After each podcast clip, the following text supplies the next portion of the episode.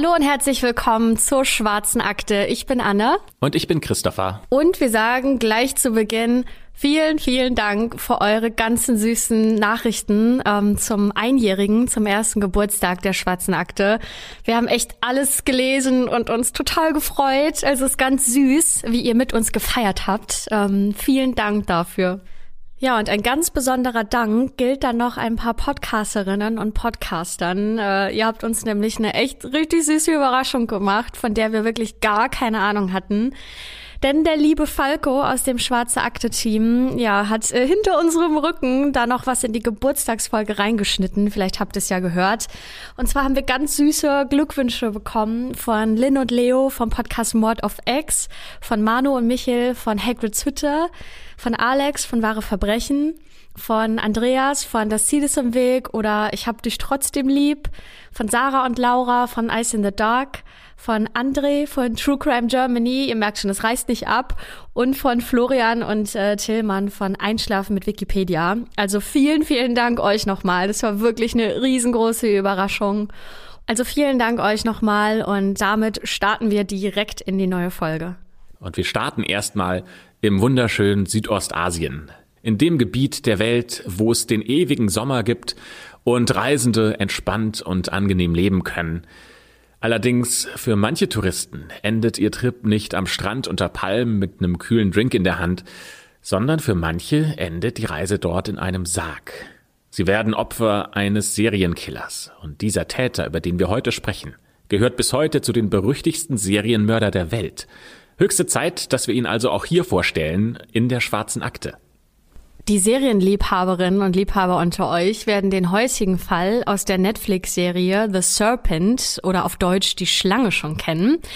Dort wird nämlich das Leben eines Serienmörders nacherzählt, wobei einige Fakten aus dramaturgischen Gründen leicht verändert wurden.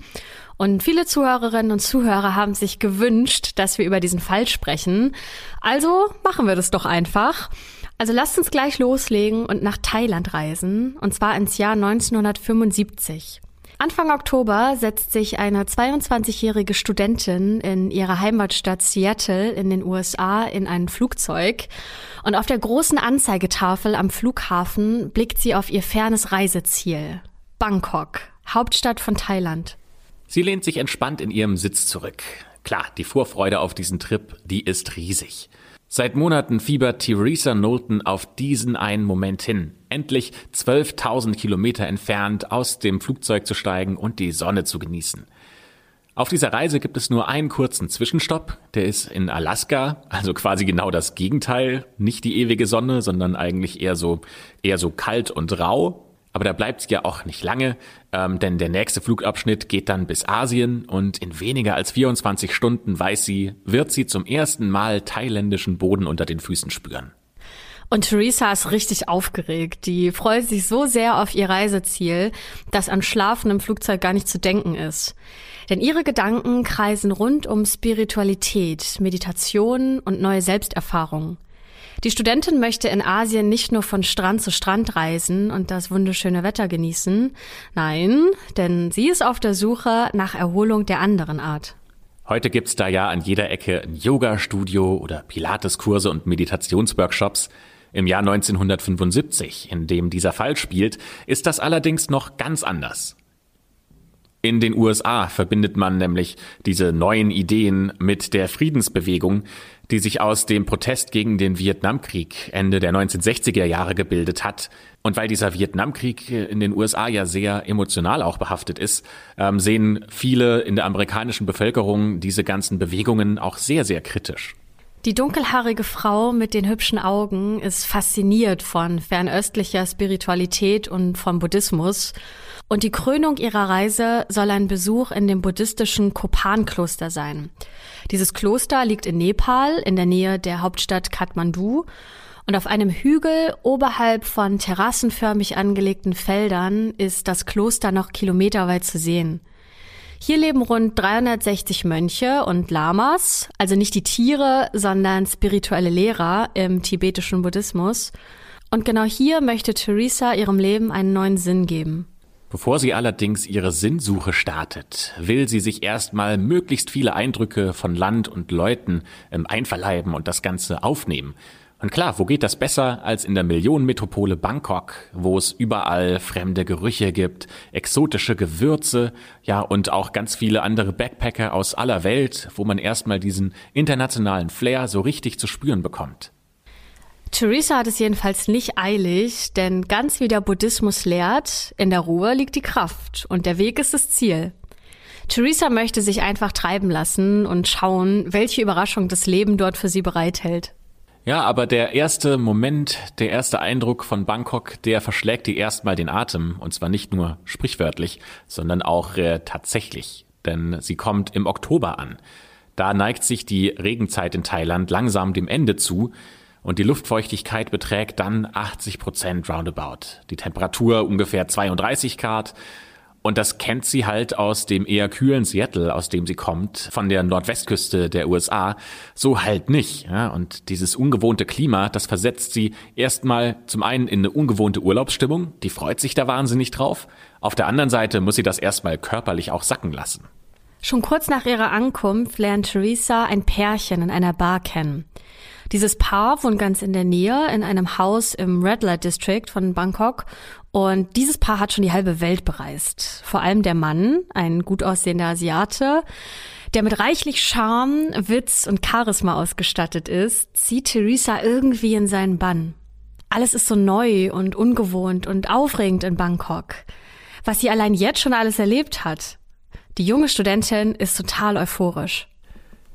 Als dieser Mann Theresa dann auch noch für ein Wochenende in sein Haus nach Pattaya einlädt, sagt sie sofort zu. Sie will ja eh ans Meer und Pattaya ist für seine wunderschönen Strände bekannt. Und was kann da einem Besseres passieren, als mit einem Einheimischen die Zeit zu verbringen und an Orte zu gelangen, die einem, ich sag mal, einem normalen Touristen nie zu Gesicht kommen würden? Kurz nach dem Treffen in der Bar legt Theresa die 150 Kilometer von Bangkok aus nach Pattaya zurück. Wie sie dorthin gereist und was sie dann in Partei gemacht hat, das ist leider nicht bekannt, das wissen wir nicht. Alles, was wir wissen, ist, dass sie dort am Montag, den 13. Oktober 1975 ankommt. Nur ein paar Tage später, genauer gesagt fünf Tage, bemerkt ein Reisbauer etwas außerhalb von Pattaya auf einem Acker nahe der Küste, dass irgendwas Großes im Meer treibt. Vielleicht ein kleiner Hai, es ist der 18. Oktober 1975. Der Bauer läuft mehrere Meter durch das flache, aber herrlich warme und türkisfarbene Wasser. Unter seinen Füßen spürt er diesen feinen, weichen Sand, die sanften Wellen bewegen sich und das Objekt auf der Wasseroberfläche langsam auf und ab.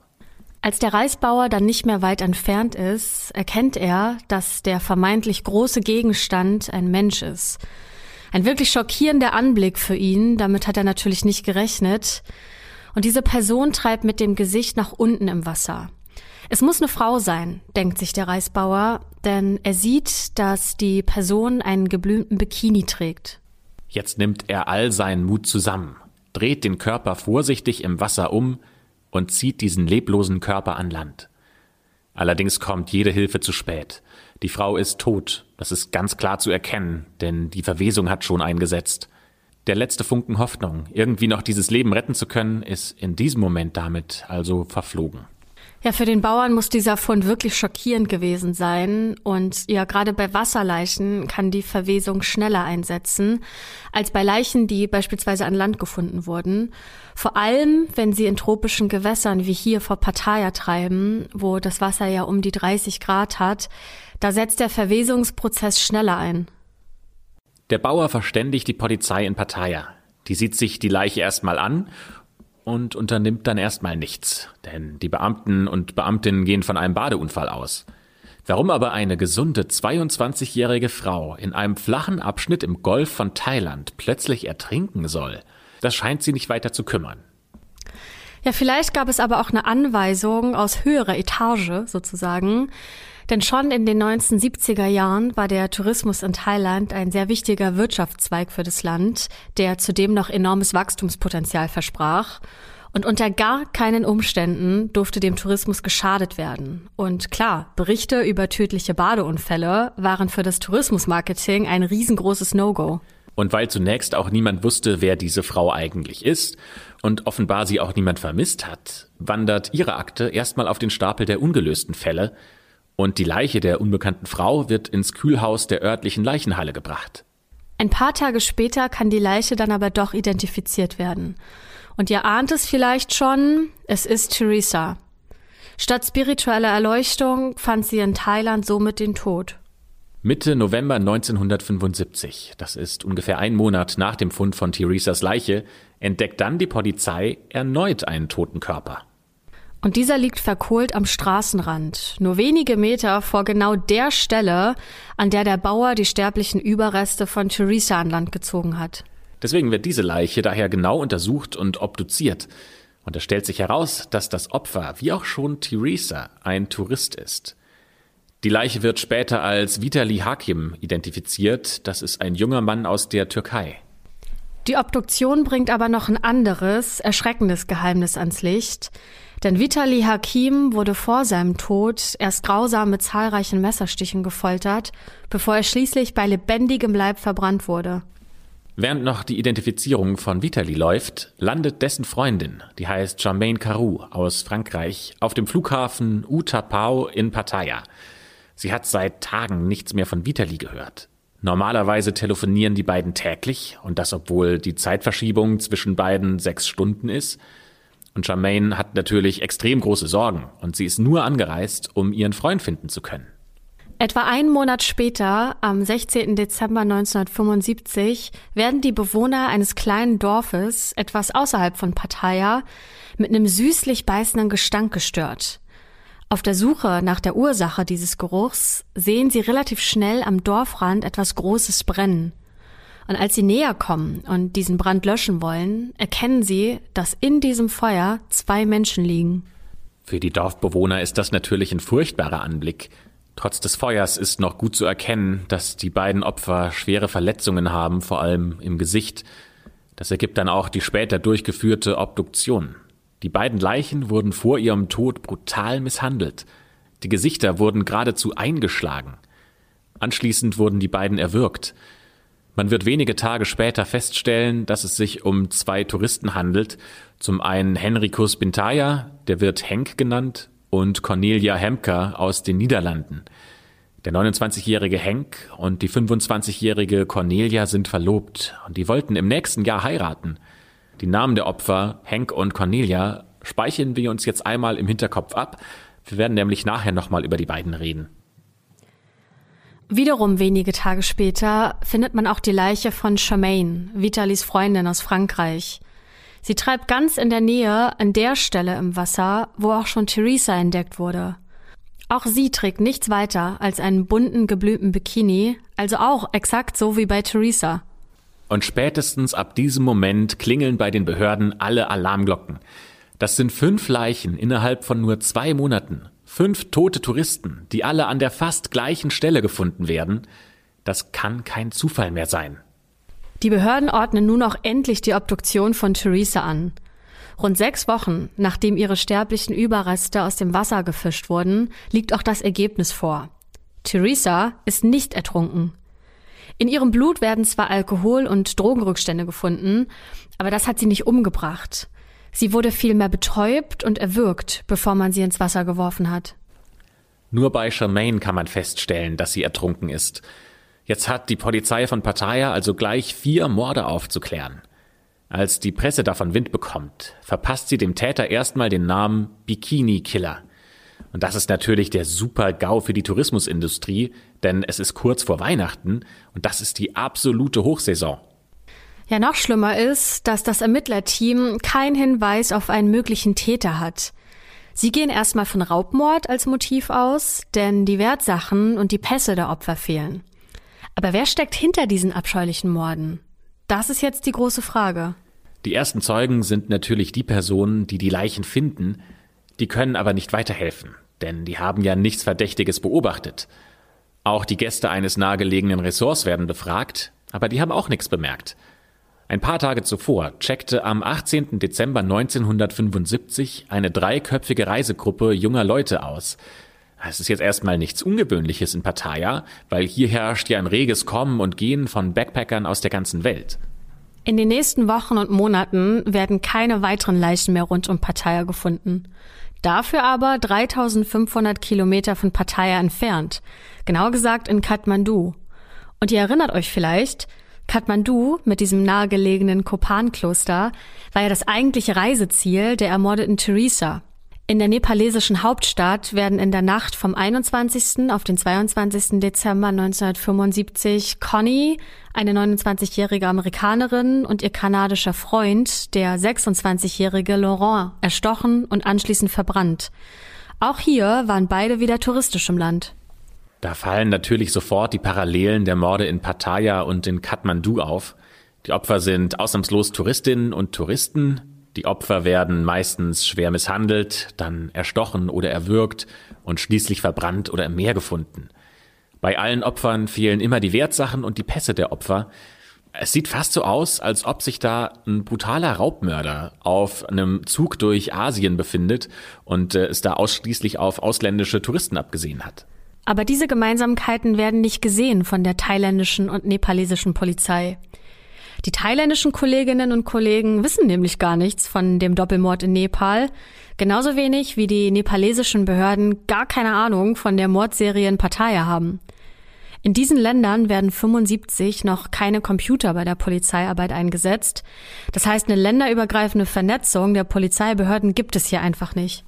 Auch das Ermittlerteam in Nepal hat keinen Anhaltspunkt, wer die beiden Nordamerikaner zwei Tage vor Weihnachten ermordet hat. Die wollen erstmal ein Trio befragen. Zwei Männer und eine Frau, das drei Tage vor dem Doppelmord nach Nepal eingereist ist und in einem Hotel in der Nähe der Leichenfundorte eingecheckt hat. Aber diese drei hatten ihre Unterkunft bereits schon wieder verlassen, als die Polizei sie in Kathmandu befragen will. Und niemand weiß, wohin die drei weitergereist sind. Der Doppelmord landet also auf dem Stapel mit den ungelösten Fällen. Allerdings hört diese mörderische Tour nicht auf. Die geht weiter. Auch in Indien gibt es Anfang 1976 zwei ungeklärte Todesfälle an Touristen. In Varanasi legt der junge Israeli Avoni Jakob tot in seiner Hotelbadewanne. In Bombay stirbt der Franzose Jean-Luc Solomon und beide sind auf die gleiche Art gestorben, nämlich vergiftet durch starke Schlafmittel. Vom Täter oder der Täterin fehlt, naja, ihr ahnt es jetzt wahrscheinlich, komplett jede Spur. Und natürlich hat auch die indische Polizei keine weiteren Kenntnisse von den Touristenmorden in Thailand und Nepal. Wobei man sich hier schon die Frage stellen muss, ob das in diesem Fall einen Unterschied gemacht hätte. Denn die Morde in Pattaya und in Kathmandu haben viele Ähnlichkeiten, aber die beiden Morde hier in Indien unterscheiden sich grundlegend ähm, bezüglich der Brutalität, des Tathergangs und der Mordwaffe. Die einzige Gemeinsamkeit weisen die Opfer selbst auf, denn sie sind alle Touristinnen und Touristen. Jetzt im Nachhinein sind wir natürlich auch schlauer und wissen, dass es sich bei all den Morden um ein und denselben Täter handelt. Ein paar Monate später kommt es dann in der indischen Hauptstadt Neu-Delhi zu einem folgenschweren Zwischenfall. In einem Hotel befindet sich im Juli 1976 eine Reisegruppe französischer Ingenieursstudenten.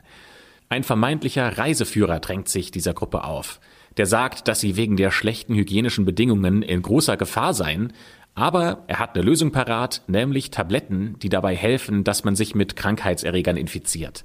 Und die Studentinnen und Studenten überlegen auch nicht lange, denn sie vertrauen diesem charismatischen Guide, der fließend Französisch spricht, blind und sie schlucken die Tabletten. Auf eine Infektion hat hier im Urlaub nämlich gar keiner Bock, aber schon wenige Minuten später kippen die Männer reihenweise um. Und es ist offensichtlich, dass hier irgendwas gewaltig nicht stimmt. Das ist ja eine absolute Horrorvorstellung. Aber immerhin schaffen es die Hotelangestellten, schnell zu handeln und den Männern dabei zu helfen, ähm, ja, mit dieser Situation umzugehen. Die kümmern sich sofort um die zusammengebrochenen Gäste. Und von den jungen Männern, die in diesem Moment noch bei Bewusstsein sind, erfahren sie dann, dass ihnen dieser vermeintliche Reiseführer Tabletten gegeben hat. Und alle, die diese Tabletten zu sich genommen haben, die fühlen sich jetzt hundeelend oder sind sogar bewusstlos. Der ominöse Reiseführer ist auch noch in der Hotellobby. Die Angestellten werfen sich daher auf diesen Mann und überwältigen ihn und halten ihn dann so lange fest, bis die Polizei eintrifft und ihn mitnimmt. Zum Glück überleben alle Studenten. Neben diesem Reiseführer werden auch noch drei Frauen verhaftet, die offensichtlich mit ihm zusammen ein Team bilden. Die heißen Barbara Smith und Mary Ellen Ether aus England und Marie-André Leclerc aus Kanada. Der Name des mutmaßlichen Täters lautet Charles Sobrage. Und der ist kein Unbekannter für die Polizei auf der halben Welt, denn er wird in vielen Staaten wegen diverser Verbrechen gesucht. Fangen wir mal an, einen Blick auf die kriminelle Vergangenheit von Charles zu werfen. Er wird am 6. April 1944 in Saigon, damals noch äh, Indochina, heute heißt es Vietnam, geboren. Seine Mutter ist eine vietnamesische Straßenverkäuferin, sein Vater ein Geschäftsmann aus Indien. Deren Ehe ist aber alles andere als glücklich. Die Eltern lassen sich scheiden und Charles bleibt dann bei seiner Mutter. Charles Mutter lernt in Saigon dann einen Leutnant der französischen Armee kennen, der hier stationiert ist. Die beiden heiraten, Charles wird adoptiert und bekommt die französische Staatsangehörigkeit. Aber so richtig glücklich wird Charles mit der neuen Familienkonstellation nicht. Seine Eltern bekommen weitere Kinder, wie viele, das ist leider nicht bekannt, aber für ihn interessieren sie sich nicht wirklich. Dazu kommt, dass die Familie nie längere Zeit an einem Ort lebt. Das heißt, Charles wohnt mit seiner Familie für ein paar Monate in Frankreich, dann geht es zurück nach Indochina und umgekehrt. Dadurch kann er nicht so wirklich Freundschaften aufbauen. Das liegt auch ein bisschen daran, dass er zu dieser Zeit in Frankreich als asiatischer Exot abgestempelt wird. Und die Folge daraus ist, dass er ein einsamer, vernachlässigter Außenseiter ist. Allerdings ist er hochintelligent und er nutzt seine Freizeit, um philosophische Bücher zu lesen. Und er sieht mit seinen schwarzen Haaren, den dunkelbraunen Augen und auch einem breiten Lachen sehr gut aus, muss man ehrlich sagen. Ja, seine Intelligenz, sein Charisma und auch sein Aussehen nutzt er dann, um Leute manipulieren zu können. Darin wird er tatsächlich ja sowas wie ein Meister. Und diese Gabe, andere Leute manipulieren zu können, die nutzt er gleich bei seinem ersten Gefängnisaufenthalt. 1963, da ist er 19 Jahre alt, wird er wegen Einbruchs verurteilt. Seine Strafe muss er in der Nähe von Paris absitzen aber mit seiner charmanten Art schafft er es, die Wärter davon zu überzeugen, dass er gewisse Gefälligkeiten erhält. So darf er zum Beispiel in seiner Zelle Bücher lesen und er darf diese sogar über Nacht behalten. Das war den anderen Insassen damals nicht gestattet. Dieser kleine Erfolg scheint ihn zusätzlich zu motivieren, ja fast schon zu beflügeln. Vor allem darin, seine Mitmenschen zu seinem eigenen Vorteil auszunutzen. Das ist eine Charaktereigenschaft, über die wir jetzt noch eine ganze Weile sprechen werden und die er sein ganzes Leben lang benutzen wird. Aber aus dieser Erfahrung im Gefängnis lernt Charles nicht, denn nach seiner Entlassung bleibt er weiterhin kriminell. Sein Lebensunterhalt in Paris bestreitet er hauptsächlich durch Einbrüche, Diebstähle und Betrügereien. In Paris lernt er auch ein Mädchen kennen, Chantal. Sie ist sofort hin und weg von diesem charismatischen Mann mit seinem exotischen Aussehen und sie verlässt ihn auch nicht, als er eine achtmonatige Haftstrafe wegen Autodiebstahls bekommt. Diese Haftstrafe sitzt er ohne größere Zwischenfälle ab und acht Monate später heiraten dann Charles und Chantal. Ihre Eltern sind davon wenig begeistert, weil ihre Familie sehr konservativ ist. Es kommt dann für die Familie quasi noch schlimmer, denn Anfang 1970 wird Chantal schwanger. Das ist für die Eltern schon fast eine große Katastrophe. Charles schlägt jetzt vor, Frankreich zu verlassen. Das liegt aber weniger an den ablehnenden Schwiegereltern, sondern vielmehr an einer erneut drohenden Verhaftung. Chantal willigt auch sofort ein, denn sie würde alles für diesen Mann tun. Ein Plan, wo es jetzt hingehen soll, den haben die beiden nicht. Zumindest ganz grob umrissen sagen sie irgendwo in Asien. Allerdings haben sie wenig Geld. Chantal macht sich deshalb aber keine Sorgen. Sie vertraut einfach, dass ihr Mann das schon irgendwie richten wird. Und der hat auch schon einen Plan, wie er die Reise finanzieren möchte. Er sagt nämlich, wir rauben einfach Touristen aus und kommen so an Geld.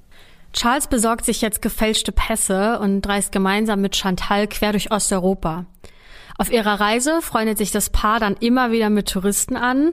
Und dabei fällt es Charles überhaupt nicht schwer. Es ist geradezu einfach, schnell Kontakt zu fremden Reisenden aufzunehmen.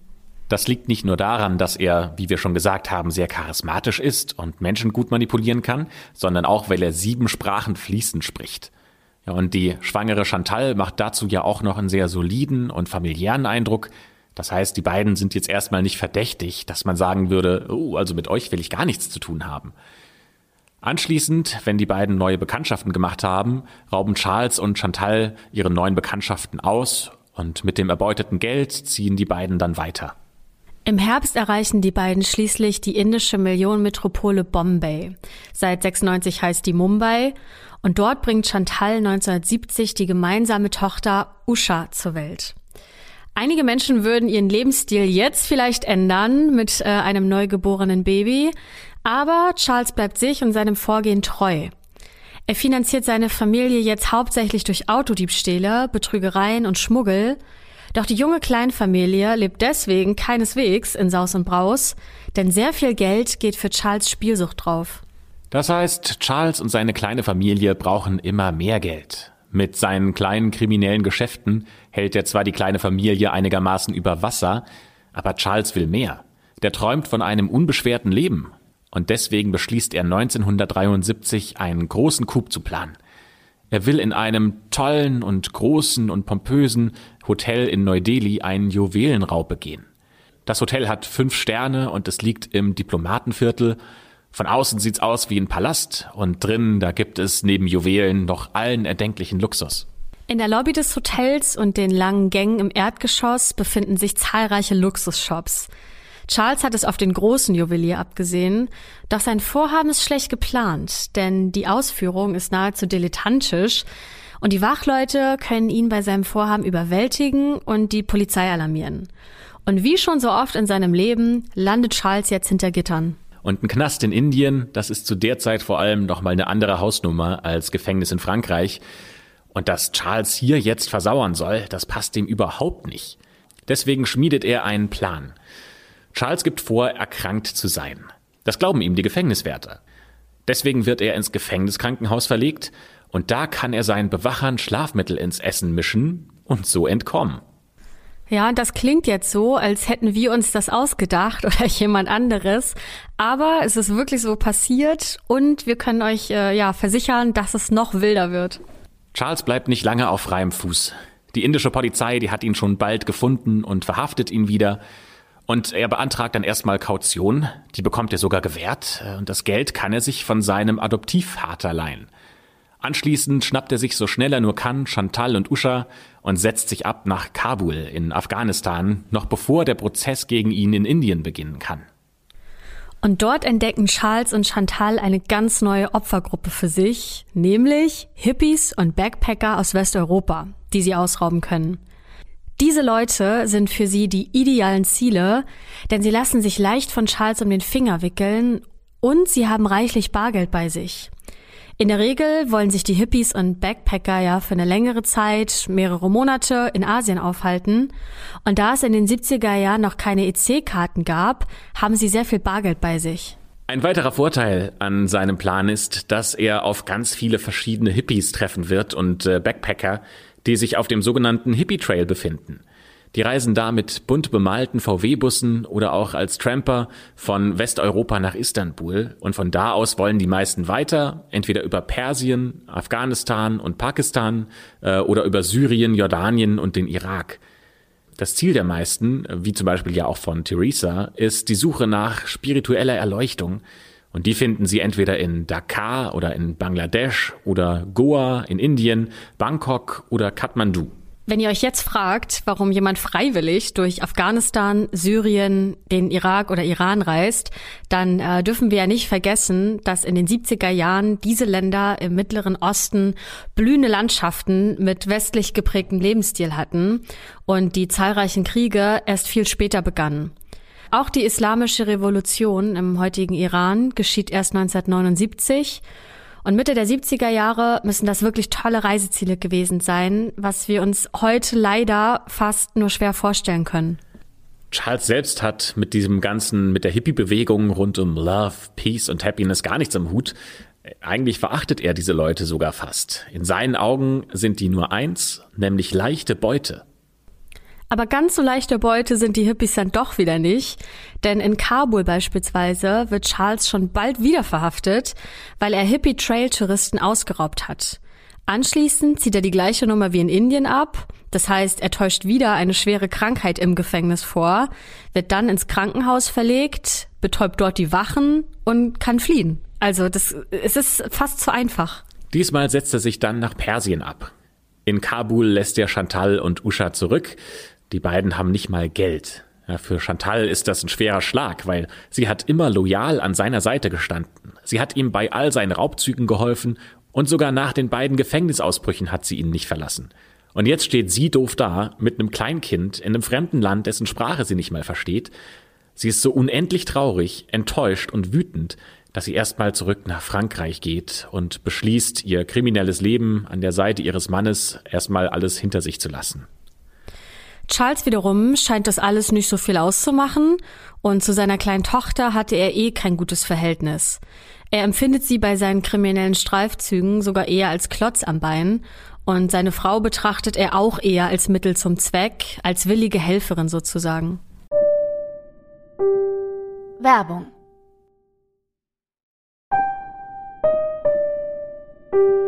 Werbung Ende. Mittlerweile wird Charles in Frankreich, Indien und Afghanistan gesucht. Auch in mehreren osteuropäischen Ländern steht er da auf den Verhandlungslisten und trotzdem schafft er es zwischen 73 und 75 zwei Jahre lang durch zahlreiche Länder des Nahen und Mittleren Ostens und durch Osteuropa zu tingeln. Der hat nicht mal Angst, erwischt zu werden. Er reist einfach unter falschem Namen durch diese Staaten, benutzt dabei insgesamt zehn verschiedene Reisepässe, die er auf dem Hippie Trail gestohlen hat. Das Einzige, was er da machen muss, ist bei den Pässen das Foto auszutauschen.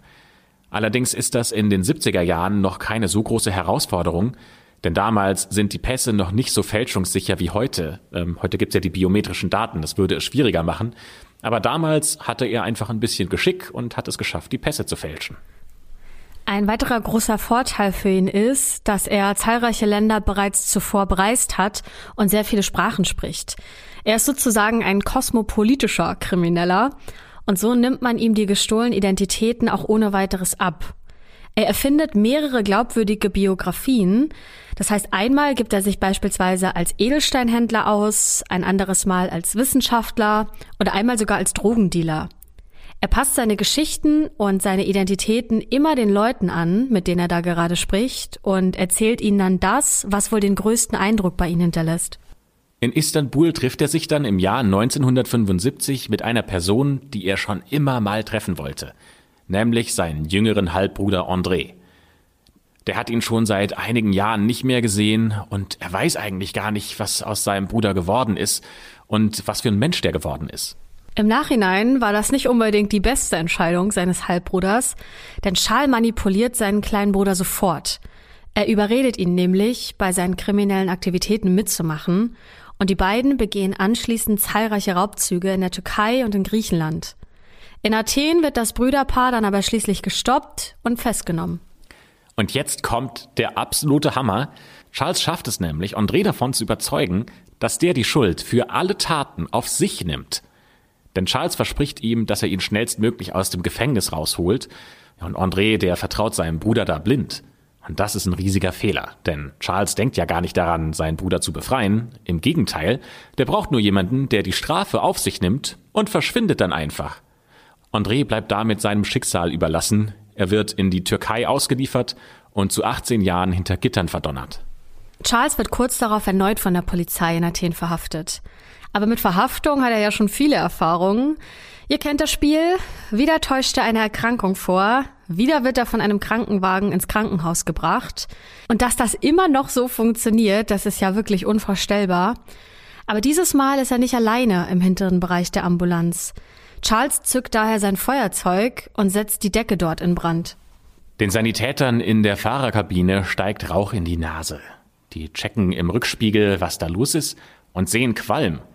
Natürlich halten die sofort an, die springen aus dem Wagen und reißen die beiden hinteren Flügeltüren auf. Und genau auf den Moment hat Charles gewartet. Rußgeschwärzt hüpft er aus dem Krankenwagen und rennt davon.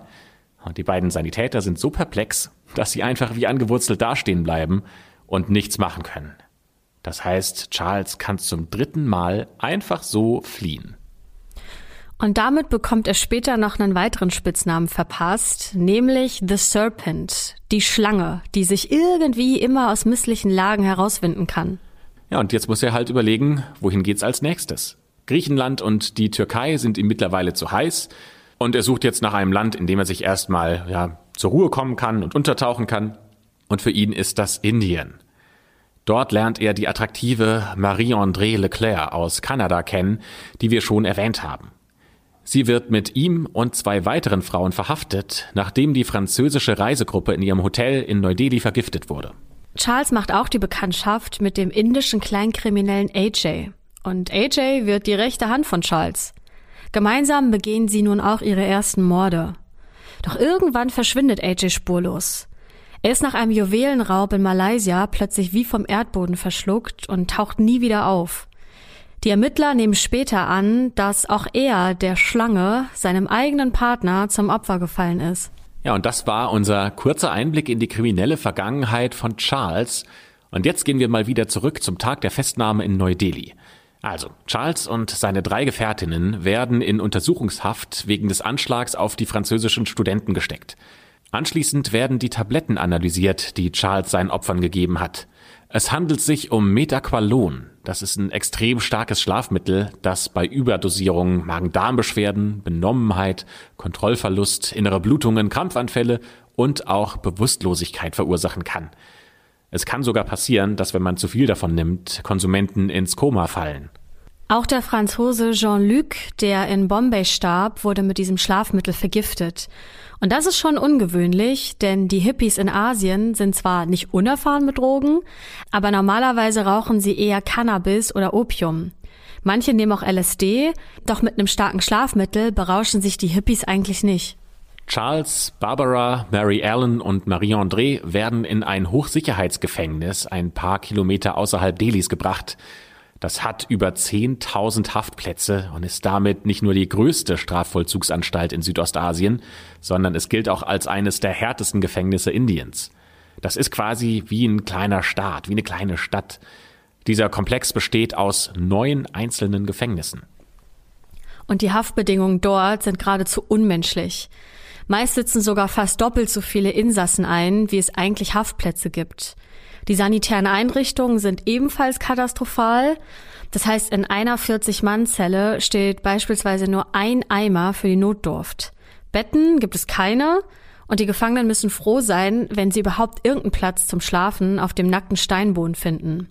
Nahrung gibt es auch nur wenig und wenn es etwas zu essen gibt, dann ist das ungenießbar. Was wir auch äh, an dieser Stelle nochmal erwähnen wollen, ist, dass Charles sich in Neu-Delhi nur, in Anführungszeichen, wegen des Mordes an Jean-Luc verantworten muss. Dass er auch der Bikini-Killer ist, das wusste zu dem Zeitpunkt natürlich keiner. Und das bleibt auch noch eine ganze Weile so.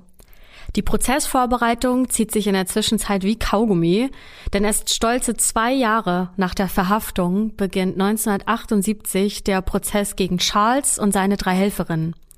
Die zweijährige Untersuchungshaft verbringen die vier Angeklagten auch völlig unterschiedlich. Barbara und Mary Ellen kommen mit den heftigen Haftbedingungen überhaupt nicht zurecht. Das heißt, sie versuchen sich im Gefängnis sogar das Leben zu nehmen. Marie-André erträgt die Haft nur, weil sie Charles, dem sie absolut hörig ist, unbedingt wiedersehen will. Und während die drei unter den absolut katastrophalen Bedingungen leiden, führt Charles hinter Gittern sowas wie ein Leben im Paradies. Vor Haftantritt hat er nämlich mehrere wertvolle Edelsteine verschluckt. Mit diesen erkauft er sich die Gunst der Gefängniswärter und bekommt eine Einzelzelle, ein bequemes Bett, er lässt sich einen Fernseher bringen und bekommt jeden Tag exklusives Essen eines Restaurants geliefert. Der veranstaltet quasi Partys, zu denen er auch seine Bewacher einlädt. Das heißt, wieder einmal hat er es geschafft, sich als Schlange, The Serpent, aus einer sehr unangenehmen Situation zu befreien. Nur eine Sache bleibt ihm verwehrt, die Freiheit. Den Prozess, den er dann bekommt, nutzt Charles für eine einzige Selbstinszenierung. Der feuert mehrmals seine Anwälte, er verteidigt sich am Ende selbst, er tritt sogar in einen Hungerstreik, nur um das Gericht von seiner Unschuld zu überzeugen. Während des Prozesses zeigt sich nochmal erneut, wie manipulativ Charles sein kann. Denn er holt seinen Halbbruder André nach Neu-Delhi, der ihn dort unterstützen soll. André wurde kurz zuvor erst selbst aus dem Gefängnis in der Türkei auf Bewährung entlassen. Was ja schon ein Wahnsinn ist. Äh, Nochmal kurz zurückgedacht. André wurde von seinem Halbbruder verraten. Der musste für ihn ins Gefängnis und hat dort zwölf Jahre abgesessen. Also wenn mir sowas passieren würde, dann würde ich mit meinem Bruder kein Wort mehr reden. Bis an mein Lebensende. Ja, aber André, der hält zu seinem Bruder und reist deswegen nach Indien. Charles muss also wirklich über ein unbeschreibliches Charisma verfügen, denn sonst würde das ja eigentlich niemand tun. Aber sein Plan geht nicht auf. Auch André kann das Urteil nicht abwenden. Charles wird zu zwölf Jahren Haft verurteilt. Denn Charles kann das Gericht sogar davon überzeugen, dass er aus Versehen das Schlafmittel nur falsch dosiert hat. Das heißt, wir sprechen hier nur von einem Totschlag in Anführungszeichen. Auch Marie-André muss hinter Gitter. Für das Gericht steht fest, dass sie die französische Reisegruppe vergiftet hat, also ihnen die Pillen ausgehändigt hat. Nur Barbara und Mary Ellen, die beiden Engländerinnen, werden freigesprochen. Nach dem Urteil verlassen sie das Land und kehren in ihre Heimat zurück. Marie-André wird ein paar Jahre später auf Bewährung entlassen, weil sie schwer krank ist. Sie fliegt zurück nach Kanada, wo sie dann im April 1984 an Eierstockkrebs stirbt. Charles Aufenthalt im indischen Gefängnis wird dagegen immer skurriler, denn er bekommt sämtliche Annehmlichkeiten. Ständig empfängt er dort Besuch, Journalisten geben sich die Klinke in die Hand und die Interviews, die er ihnen gibt, die lässt er sich großzügig honorieren. Er zieht sogar einen Buchdeal an Land und in den Interviews spricht er teilweise sehr ausführlich über seine Taten. Dann jedoch leugnet er wieder, diese Morde überhaupt begangen zu haben. Man kann den Menschen Charles Sobrage irgendwie gar nicht richtig greifen. Er bekommt auch massenhaft Post von Verehrerinnen aus der ganzen Welt. Und um auf Nummer sicher zu gehen, dass dieses Luxusleben für ihn nicht endet, sichert er sich ab. Er nimmt mit einem versteckten Aufnahmegerät die Bestechungen der Wärter auf und mit denen erpresst er sie dann. Er fühlt sich quasi allen überlegen. Er hat quasi sowas wie Allmachtsfantasien. Heute gehen Psychologen übrigens davon aus, dass Charles unter einer asozialen, narzisstischen Persönlichkeitsstörung leidet. Sein angenehmes Leben hinter Gittern wird allerdings irgendwann von einer schlechten Nachricht überschattet. Charles erfährt nämlich, dass ihn die thailändischen Behörden wegen der Bikini-Morde in Pattaya anklagen wollen. Und bei einer Verurteilung droht ihm mit sehr hoher Wahrscheinlichkeit die Todesstrafe. Ja, die Meldung ist natürlich ein Schock für Charles. Der war sich bis dato so sicher, dass er mit seinen Taten in Thailand einfach so davonkommt. Ja, das hätte auch klappen können, wenn nicht der niederländische Diplomat Hermann Knippenberg von seiner Regierung beauftragt worden wäre, die Morde an den Niederländern Henk und Cornelia in Pattaya zu untersuchen. Das Ehepaar geht zahlreichen Hinweisen nach. Die sprechen zuerst mit Ermittlern in Thailand und schließlich in Nepal. Und die Spuren, die sie da finden, die führen schließlich zum Durchbruch. Erinnern wir uns einmal zurück. Am 18. Dezember 1975 werden die Leichen von Hank und Cornelia identifiziert, die zwei Tage zuvor brennend entdeckt wurden. Ihre Reisepässe fehlen zwar, aber genau an diesem Tag werden die Reisepässe von den beiden benutzt, um nach Nepal einzureisen. Und dort werden drei Tage später Conny und Laurent ermordet. Die Knippenbergs finden dann heraus, dass in einem Ressort ganz in der Nähe der Leichenfunde drei Leute wohnen. Charles, AJ und Marie-André. Und die Beschreibung der drei passt genau zu den drei Personen, die am 18. Dezember 1975 in einem Hotel in Kathmandu eingecheckt haben.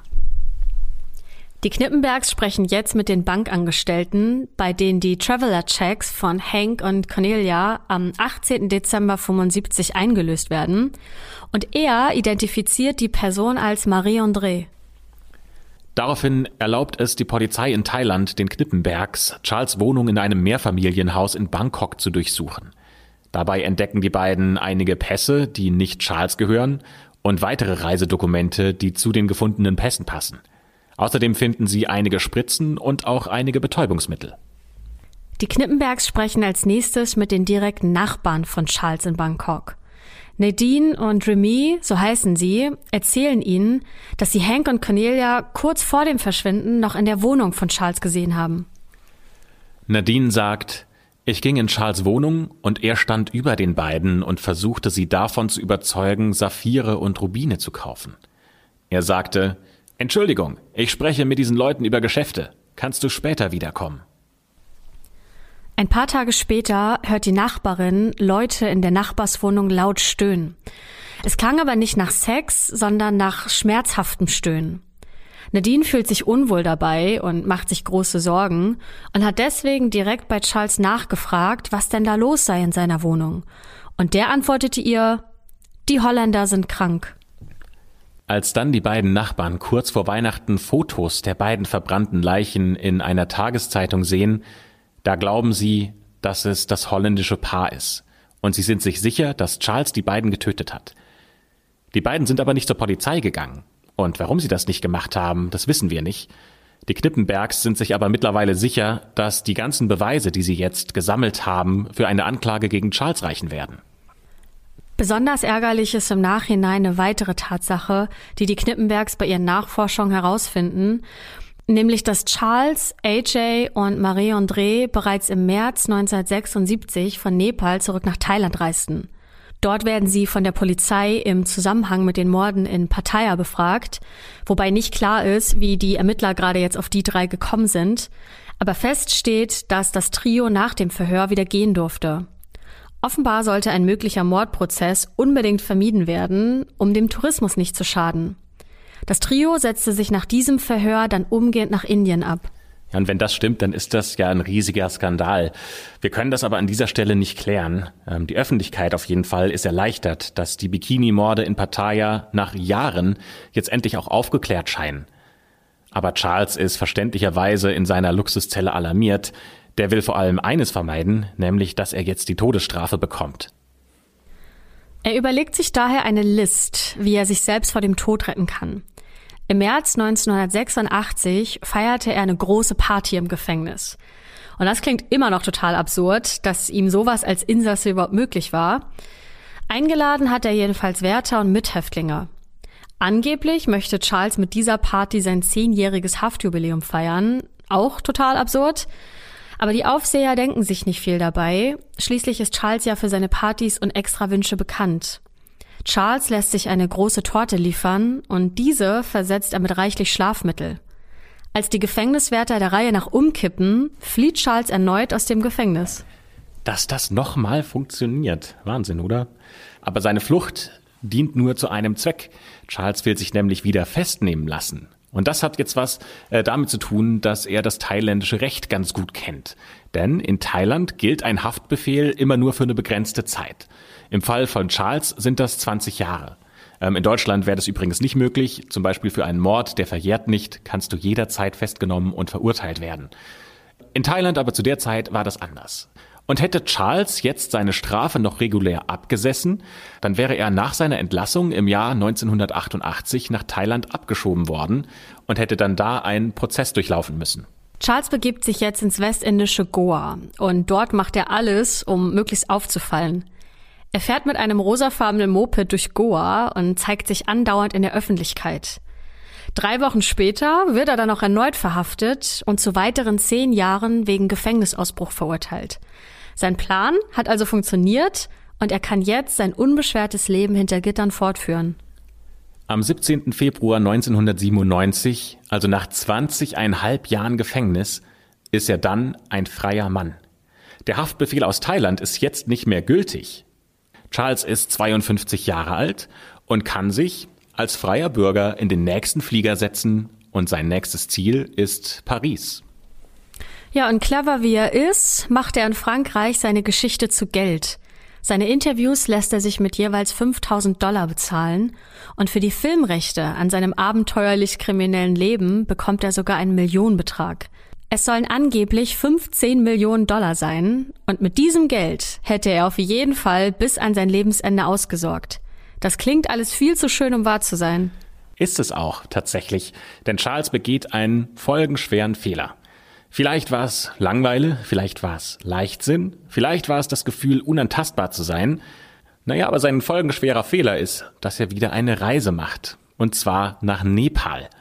Und das war eine schlechte Idee, denn Nepal ist das einzige Land auf der Welt, wo es noch einen offenen Haftbefehl gegen Charles gibt.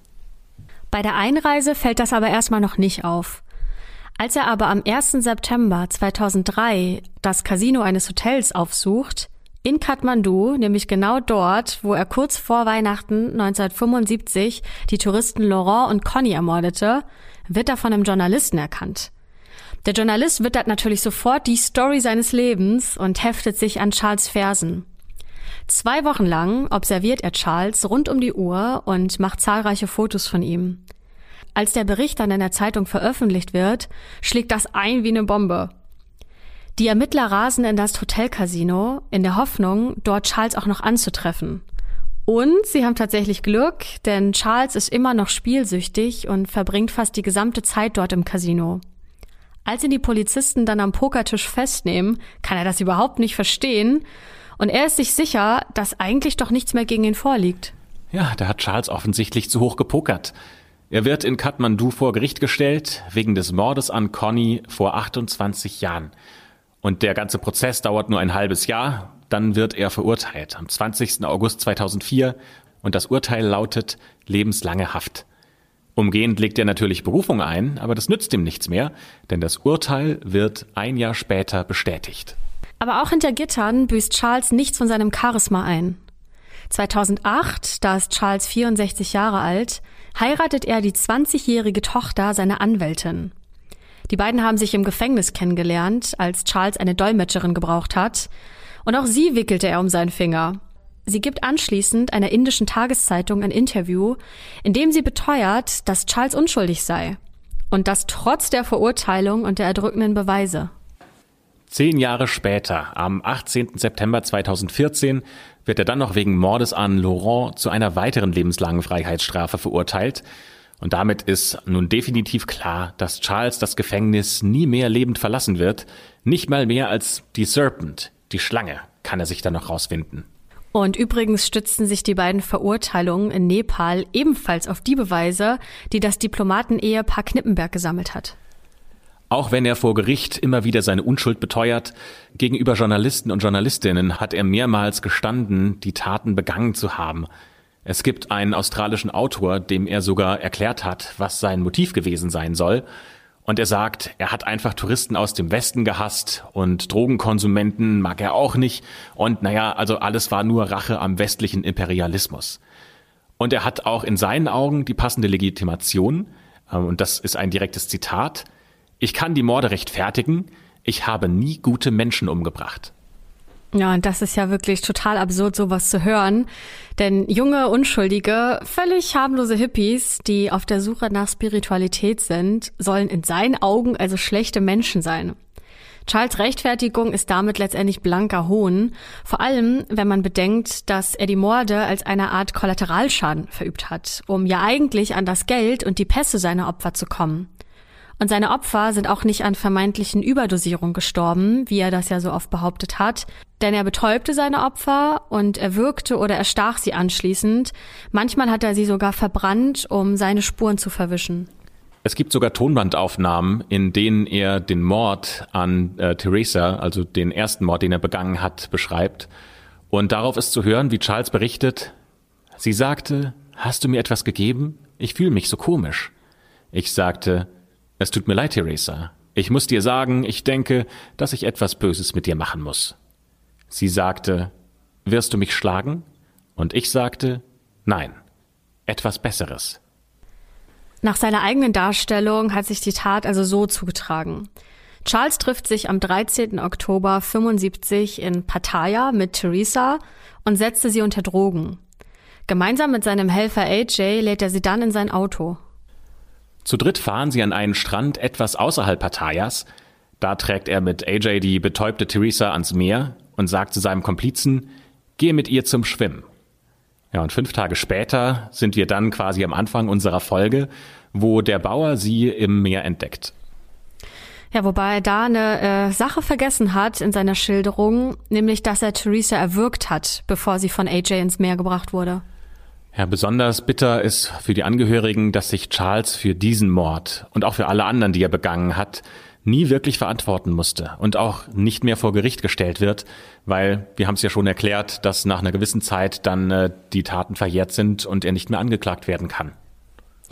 Heute gehen die Ermittlerinnen und Ermittler davon aus, dass bis zu 24 Morde auf das Konto von Charles gehen. Rechtskräftig verurteilt wurde er aber nur für drei Morde. Mittlerweile ist Charles 77, er sitzt immer noch hinter Gittern und sein Gesundheitszustand ist schlecht. Er wurde vor vier Jahren am offenen Herzen operiert und der Chirurg, der ihn operiert hat, beweist nach der OP noch so ein bisschen, ja ich sag mal, Galgenhumor.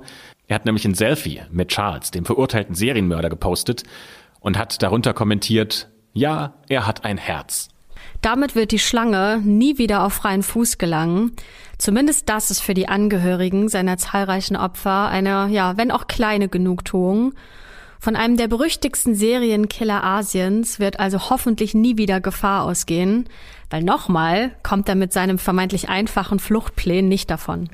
Ja, und das war die Geschichte von The Serpent, der Schlange. Wenn euch das gefällt, was wir hier jeden Dienstag äh, machen, dann hinterlasst uns doch gerne kleine Bewertungen bei Apple Podcast. Entweder mit, äh, ja, mit fünf Sternen im besten Fall oder mit einer kleinen Rezension, die ihr da schreiben könnt. Darüber würden wir uns sehr freuen. Oder wenn ihr uns bei Spotify folgt, beispielsweise.